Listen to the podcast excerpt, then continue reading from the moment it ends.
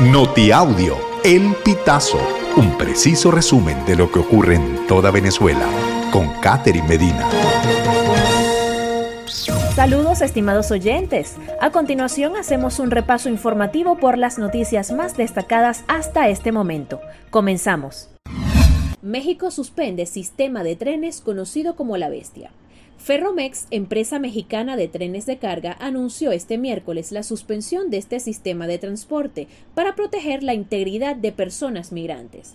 Este sistema de trenes, también conocido como la bestia o el tren de la muerte, era usado por migrantes como una peligrosa alternativa para evadir puntos de control e ingresar de manera irregular a Estados Unidos. Ferromex tiene detenidos temporalmente y hasta el momento 60 trenes, equivalentes a la capacidad de 1.800 camiones, en rutas hacia el norte del país, en las regiones impactadas por esta problemática social y humanitaria, se lee en un comunicado publicado por la empresa. Tocorón. ¿Qué hay detrás de la intervención del Centro de Operaciones del Tren de Aragua?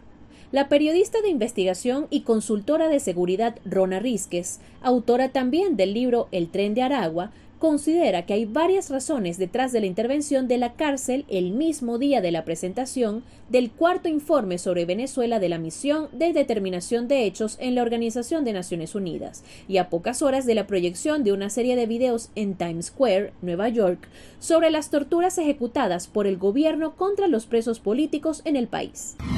Habitantes de las minas de Baruta resuelven sus problemas sin ayuda del gobierno. Desde el sector Las Minas de Baruta, en la Gran Caracas, seis vecinos denunciaron cómo las propias comunidades resuelven las carencias de agua y alimentación.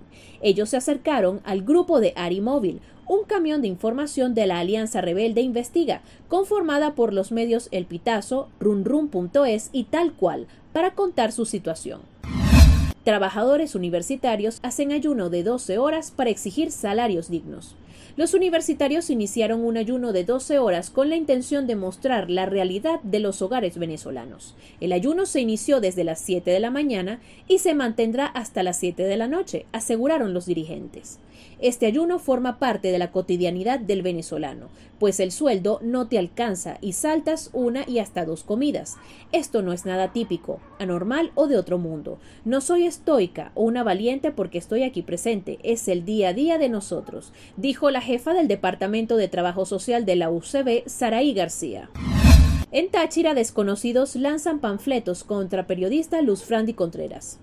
Un carro blanco llegó a las 6 de la tarde del día 19 de septiembre a la sede del Colegio Nacional de Periodistas en el sector La Concordia de San Cristóbal y lanzó unos panfletos con fotos de Luz Frandi Contreras, periodista de la televisora regional del Táchira.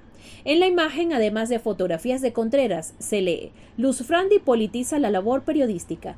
Terminarás como Seir Contreras, escondiéndose y sin empleo, en referencia al ex trabajador de Globovisión. Estimados oyentes, este ha sido el panorama informativo hasta esta hora. Narró para ustedes Catherine Medina. Estas informaciones puedes ampliarlas en nuestra página web elpitazo.net. También recibimos tus denuncias vía SMS o WhatsApp a través del 0414 230 2934.